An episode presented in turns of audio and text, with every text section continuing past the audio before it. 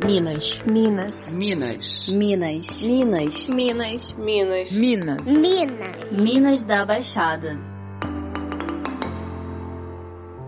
Oi, eu sou a Luana e este é mais um episódio da segunda temporada do podcast Minas da Baixada, que está sendo produzido com incentivo do edital da Secretaria de Cultura de Nova Iguaçu pela Lei Aldir Blanc. Hoje nós vamos falar sobre as manifestações culturais de danças populares ancestrais afro-brasileiras. Eu vou mediar essa conversa com a mãe Isabel de Oiá e a Lilian Lopes. A mãe Isabel ela é do Afoxé Raízes Africanas. Seja muito bem-vinda, mãe Isabel. E a nossa outra convidada, como já disse, é a dançarina e instrumentista do grupo de danças populares Dandalua, Lilian Lopes. Seja igualmente muito bem-vinda, Lilian. Queria que vocês, então, ficassem à vontade aí para fazer suas apresentações, suas palavras iniciais. Mãe Isabel. Meu boa noite. Quero agradecer a Deus, né, aos nossos orixás, por mais um momento com a divulgação da nossa cultura, de tudo que a gente acredita e ama na vida, que nós estamos sempre doando, né, que é a nossa cultura. Quero agradecer a você, Luana, pelas suas lindas palavras e também agradecer a Raíssa. Estou muito feliz de conhecer a professora Lilian Lopes. Então, está aí um quarteto de mulheres fazedoras de cultura, ferramentas novas, né? Para mim está sendo muito novo. O podcast é a primeira vez que eu vou participar. Vou tentar ser muito rápido por causa do tempo.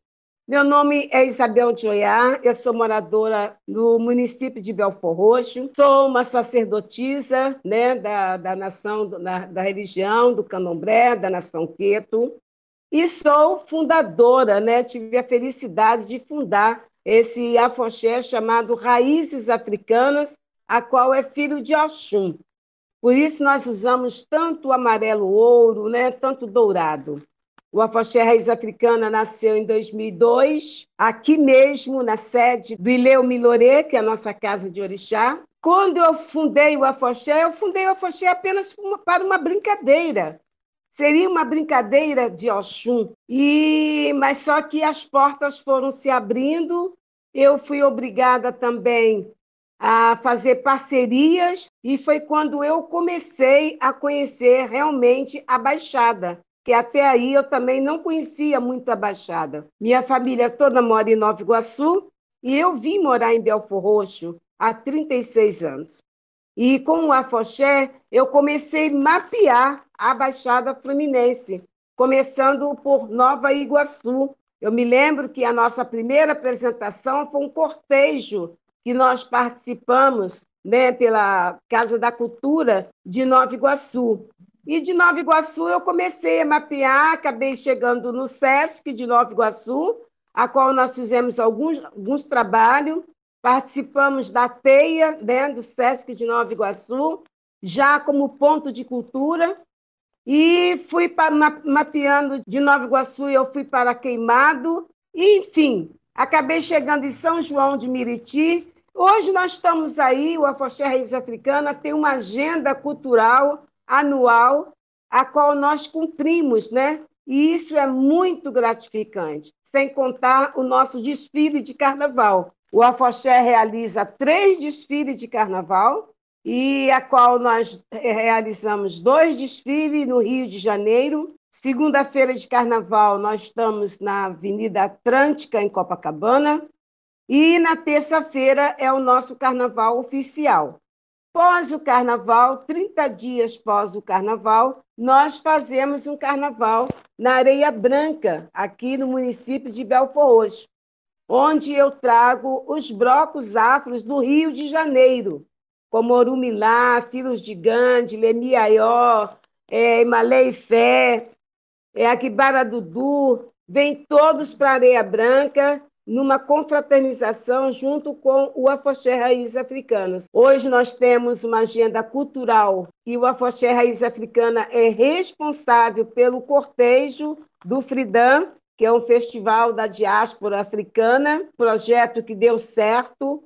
Né? Parabenizo a todos São João de Miriti.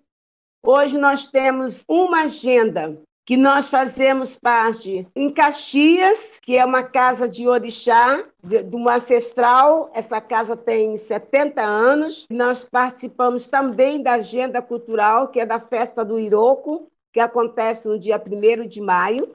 No mês de dezembro, nós participamos em Lagoinha, a qual nós também somos responsáveis pelo evento da festa de Ifá, do Babá Júnior, lá em Lagoinha, Nova Iguaçu. E assim nós fomos mapeando. Nova Iguaçu, Caxias, agora nós chegamos em São Gonçalo. Nós estamos participando do presente de Manjá em São Gonçalo, organizado pela Iamassa de Oxum. E é muita história, né? É muita história. O Afoxé Raiz Africana em 2008, se tornou ponto de cultura, que é o nosso Cultura Beleza Negra, e com esse ponto de cultura abriu portas, abriu horizonte. E com isso, o Afoxé acabou chegando em Santiago de Cuba.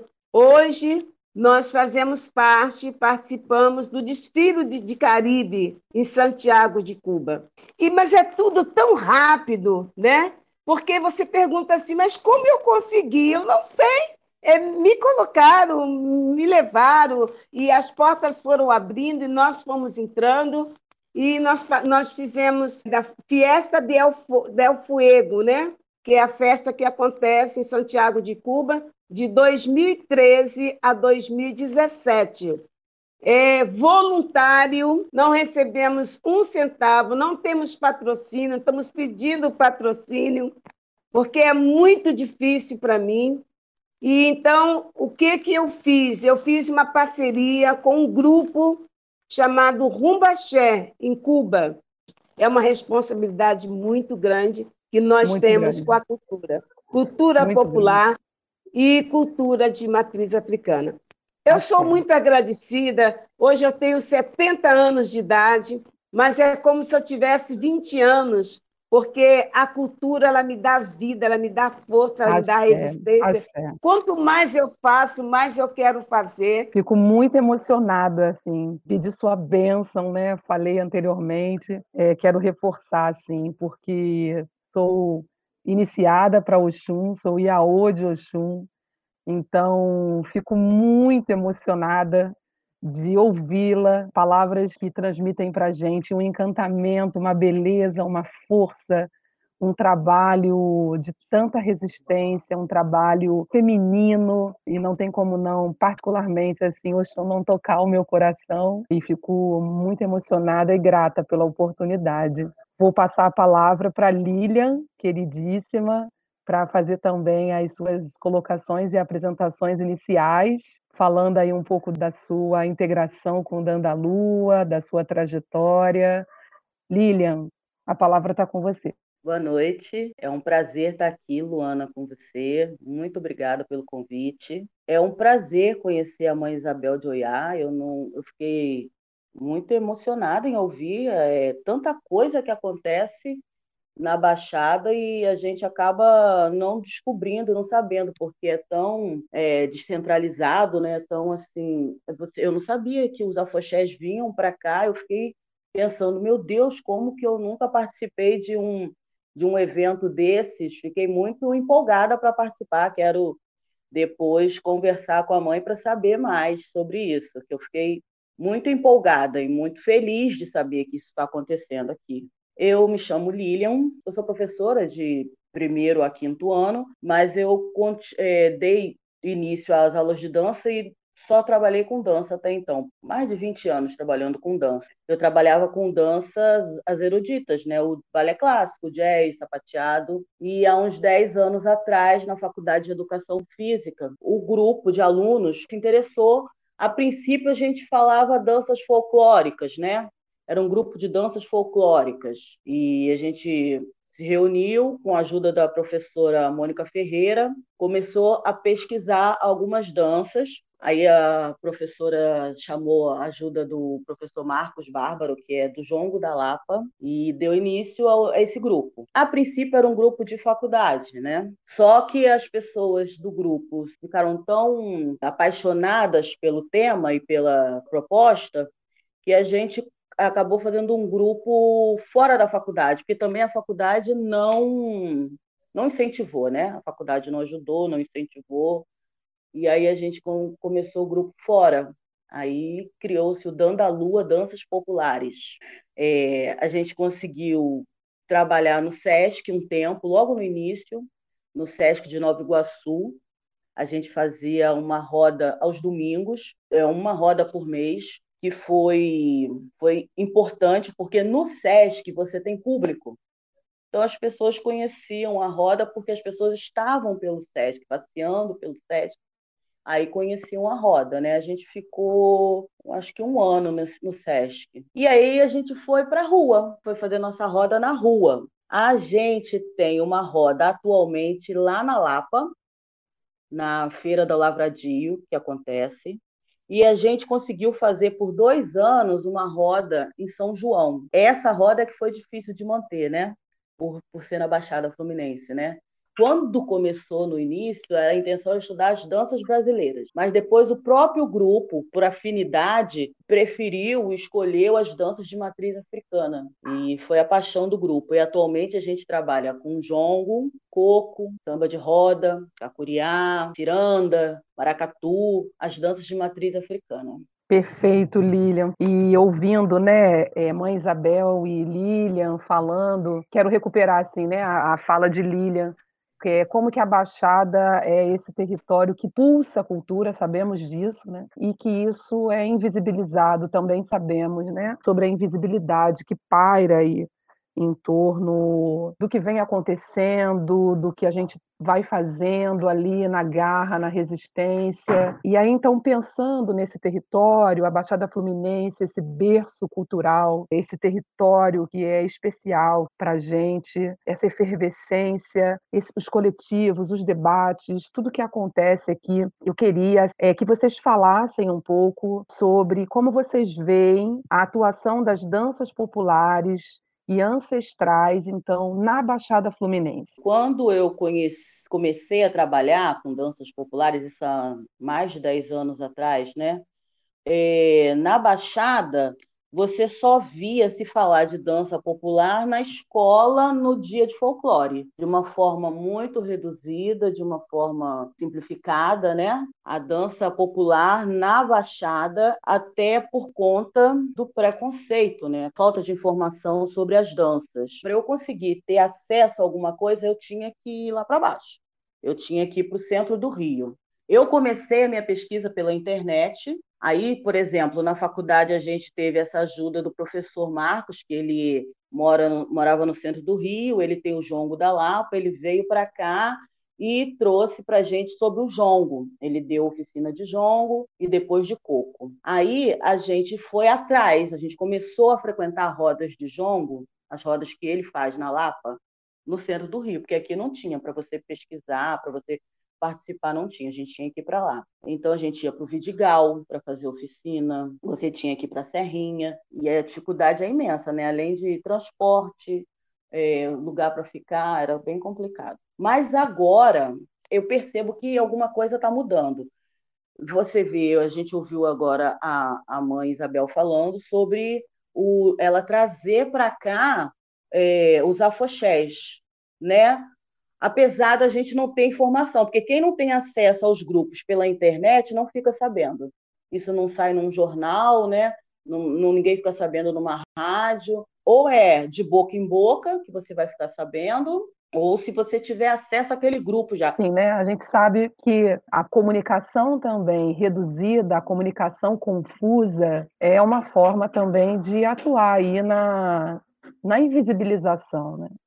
O que torna a manutenção do trabalho sempre mais difícil. Queria ouvir, então, Mãe Isabel, né, a partir dessa, dessa experiência riquíssima e vasta, como é, como a senhora vê um pouco mais dessa relação entre a manutenção de um coletivo de afoxé, né, um coletivo que pulsa aí toda uma, como a senhora bem trouxe, né, essa palavra ancestralidade para esse trabalho artístico e cultural é também uma forma de reverenciar a ancestralidade. Como é essa relação, então, nesse território Baixada Fluminense. Queria ouvir um pouquinho mais a senhora. É tudo muito difícil, parece que nós somos escondidos né, o tempo todo. Em 2009, a sociedade civil, os artistas aqui em Belfor Roxo, nós fizemos né, a, a Conferência da Cultura, a primeira Conferência da Cultura, e se tornamos conselheiro da cultura. Foi bom porque nós passamos um conhecer o trabalho do outro. Por exemplo, a Folia de Reis, né?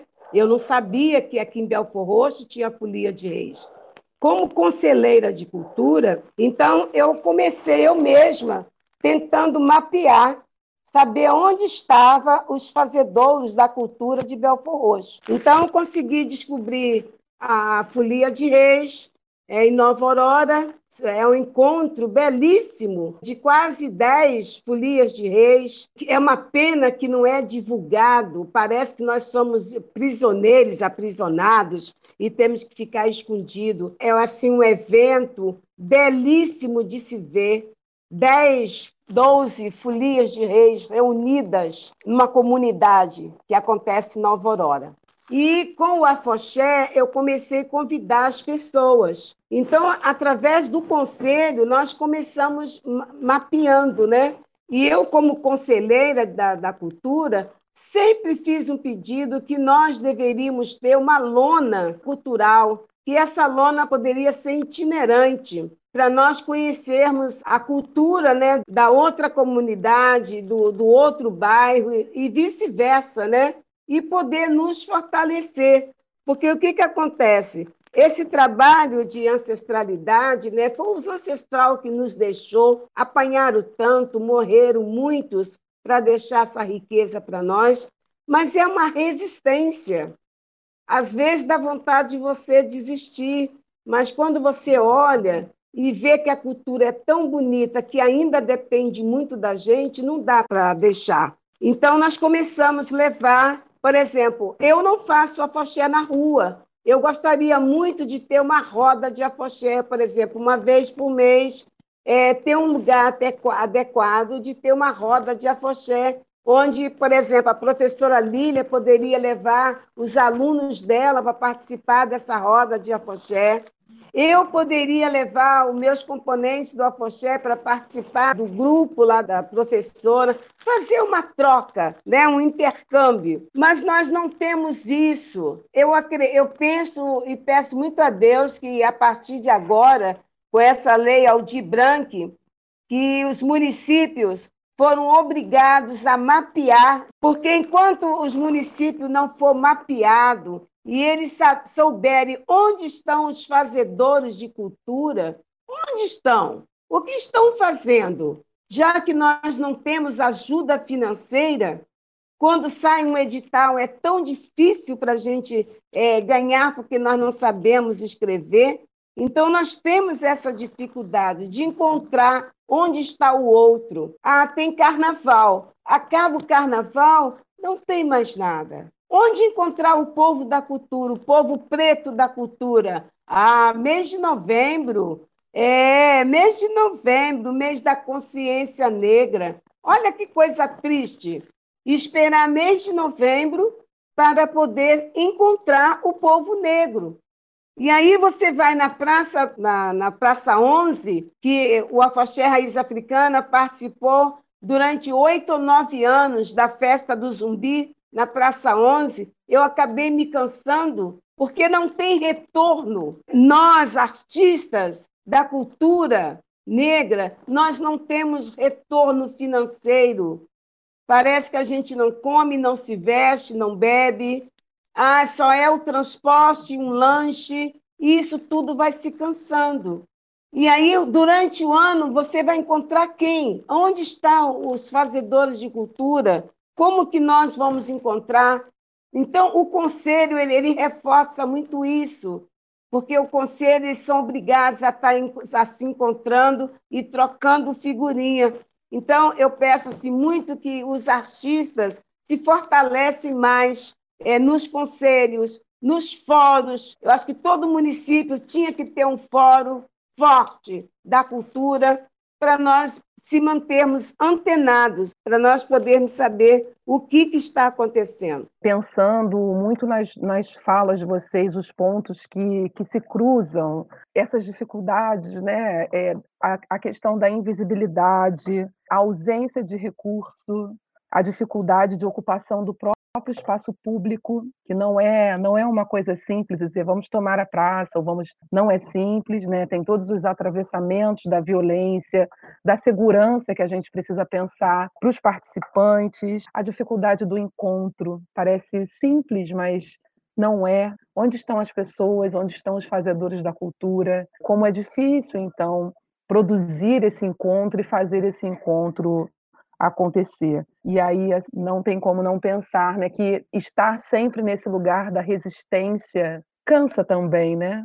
Às vezes também a gente pode aí ter uma certa romantização em torno da palavra resistência, mas é difícil essa manutenção, muito difícil. E aí, é, Mãe Isabel trouxe já na sua fala uma consideração muito importante que eu dando continuidade aqui à conversa com vocês duas, queria muito então que a gente tocasse um pouco nesse assunto, que é a questão da intolerância religiosa. A intolerância religiosa, ela cria uma barreira para que você consiga manter a manifestação, às vezes na rua, ou você conseguir manter ter pessoas participando da manifestação. Quando você vai trabalhar com crianças, por exemplo, se tiver tambor, as mães que são evangélicas já não deixam a criança participar porque não condiz com a religião delas. Elas morrem de, de medo de estar se envolvendo com alguma coisa que não condiz com o que eles acreditam, né? E aí você tem muita dificuldade. Na Baixada é muito maior essa dificuldade, com certeza. Ah, quando a gente trabalhou em São João, as nossas rodas que fazíamos em São João, é comum você ouvir as pessoas olharem e falar: ah, isso é macumba, ou querendo menosprezar como se eles não pudessem nem chegar perto, não quisessem, não queriam nem chegar perto. Então a gente a gente tem essa violência simbólica do impedimento, né, da impossibilidade, né, de um conhecimento que nos vai sendo destituído, né, a gente, a gente vai sendo destituída de conhecer, né. Acontece de você ser impedido, às vezes, de estar numa praça, como você mesmo disse, quando a gente foi para São João, a gente precisou pedir autorização na prefeitura, porque nas primeiras rodas, a guarda civil, né, a guarda, ia lá para saber o que estava acontecendo. O que, que, vocês estão fazendo aí? O que, que é isso? E a gente estava fazendo uma roda de jongo. Estava tocando tambor, um círculo, as pessoas cantando, dançando, mas eles foram, eles iam lá saber o que estava acontecendo, por que estava fazendo aquilo ali. Aí você precisava de mostrar um documento que você estava autorizado para estar ali naquela praça, uma praça pública. Nós nas, já nascemos com esse racismo, né? com esse ódio, sei lá, uma, uma ira, uma coisa muito feia, muito triste. Me, meus bisavós né, passaram por isso, todos conhecem a história que antigamente você era obrigado a, a usar o Santos Católico para você poder fazer né, suas oferendas, suas obrigações com seus santos é, do candomblé. Então, a perseguição ela já é de muito tempo atrás, onde entravam nas casas, quebravam, e, e isso está tá, é, se fortalecendo tanto que está voltando como era antigamente essa invasão nas casas do candomblé. Por que, por que entrar dentro da casa do candomblé e quebrar tudo? Eles vão quebrar ali o material, mas eles não vão quebrar nossa fé. Nossa fé nunca vai ser quebrada. Então, nós é que temos que fazer o povo nos respeitar também, porque o povo de Santos se acolheu muito, se acomodou muito eu me lembro que há 45 anos atrás, quando eu fui iniciada na Baixada Fluminense, Nova Iguaçu, no bairro Santa Eugênia, eu fui iniciada para o Orixá em Anção, no dia 17 de janeiro de 1976. Naquela axé, época. Mãe, axé, axé. Epa, rei, Naquela época, todo mundo andava junto. Você ia na feira, você via várias mulheres vestida de saia, camisu, pano da costa, na feira, fazendo feira. Ia para o mercado, era uma coisa muito natural. Sempre teve aqueles que olhavam, outros que riam, outros que perguntavam. Mas o povo de Santos sempre andou junto, sempre com o seu fio de conta, com o seu pano na cabeça. Então, o pessoal hoje está. Qual é a sua religião? Sou católica. Como que eu vou dizer se eu sou católica, se eu sou raspada, pintada e catulada, eu sou vodunce? Eu vou dizer, Axé. minha religião é candomblé. Axé. Então, o povo também, o povo de santo também, tem um pouco de culpa nisso tudo, porque eles também estão acovardando. A intolerância, ela sempre houve e ela sempre vai haver. Mas eles falam tanto de nós que eles querem usar e estão usando tudo que nós usamos. Você vê que nas igrejas agora tem timbal, tem atabaque, agora estão levando capoeira para dentro das igrejas. Por quê? Porque eles não têm nada, eles não criaram nada. Aceitar esse lugar da, da invisibilidade é também aceitar que a gente não exista. Então, é, eu entendo perfeitamente é, é, essa relação do, do quanto é possível a gente reivindicar né, a visibilidade, a autodefinição, de fato falar o que nós somos, né? É, infelizmente, nós estamos chegando assim ao limite do nosso tempo aqui na plataforma. Poderia ficar aqui, eu estou adorando demais assim é. conversar. Eu queria ficar demais, demais aqui ouvindo, ouvindo, ouvindo e trocando e tantas coisas assim que estou pensando, né? Tantas conexões que estou fazendo. Mas Raíssa me lembra aqui do tempo, então eu queria que vocês fizessem assim uma despedida bem bem brevezinha é, dois minutinhos assim para de se despedir, para a gente conseguir finalizar, que está tão maravilhoso, tão lindo esse podcast. Já estou assim demais agradecida, muito, muito obrigada mesmo. Lilian, posso passar a palavra para os seus suas considerações finais e agradecimentos? Ok, querida. É, é uma pena já estar tá acabando, porque realmente é um tema que dá para falar muita coisa ainda, né? Eu quero agradecer muito por vocês terem me convidado para participar, dizer que é isso aí que a, que a mãe Isabel falou, que a gente tem que resistir sim, que as manifestações de, de matriz africana, porque a gente fala dança de matriz africana, mas na verdade é uma manifestação, porque é mais do que dança. É dança, percussão, a história, a vida, a vivência, é tanta coisa ali, né, os ancestrais. Então a gente tem que resistir sim, e que essas manifestações elas ajudam a gente a ser pessoas melhores e a gente tem que resistir para que a gente consiga que as pessoas sejam melhores também, porque não é possível que a intolerância vai conseguir apagar, não vai conseguir apagar a nossa história de jeito nenhum. Boa noite para todos vocês. Foi um prazer Obrigada, conhecer a Mãe Isabel. Prazer te conhecer, Mãe Isabel. Belíssimo. Obrigada, Lilian, maravilhosa.